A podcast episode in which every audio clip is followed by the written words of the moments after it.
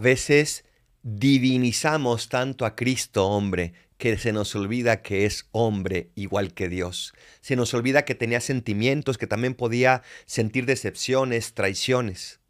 Por eso el día de hoy la iglesia nos presenta el Evangelio donde Judas sale de la última cena y le traiciona. Y la antífona de entrada dice, No me entregues, Señor, al odio de los que me persiguen, pues han surgido contra mí testigos falsos que respiran violencia.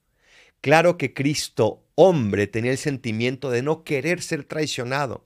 Quería detener a Judas a toda costa, pero a través de su virtud, a través de su confianza en Dios, supo intentar convencer, intentar persuadir a Judas de que no lo hiciera, pero lo dejó en libertad, así como nos deja a ti y a mí en libertad.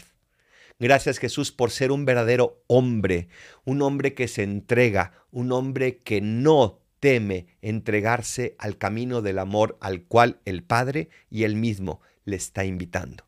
Ayúdame a imitarte y a poder amar con la fuerza con que tú amas. Soy el Paradolfo Recen por mí, yo rezo por ustedes. Bendiciones.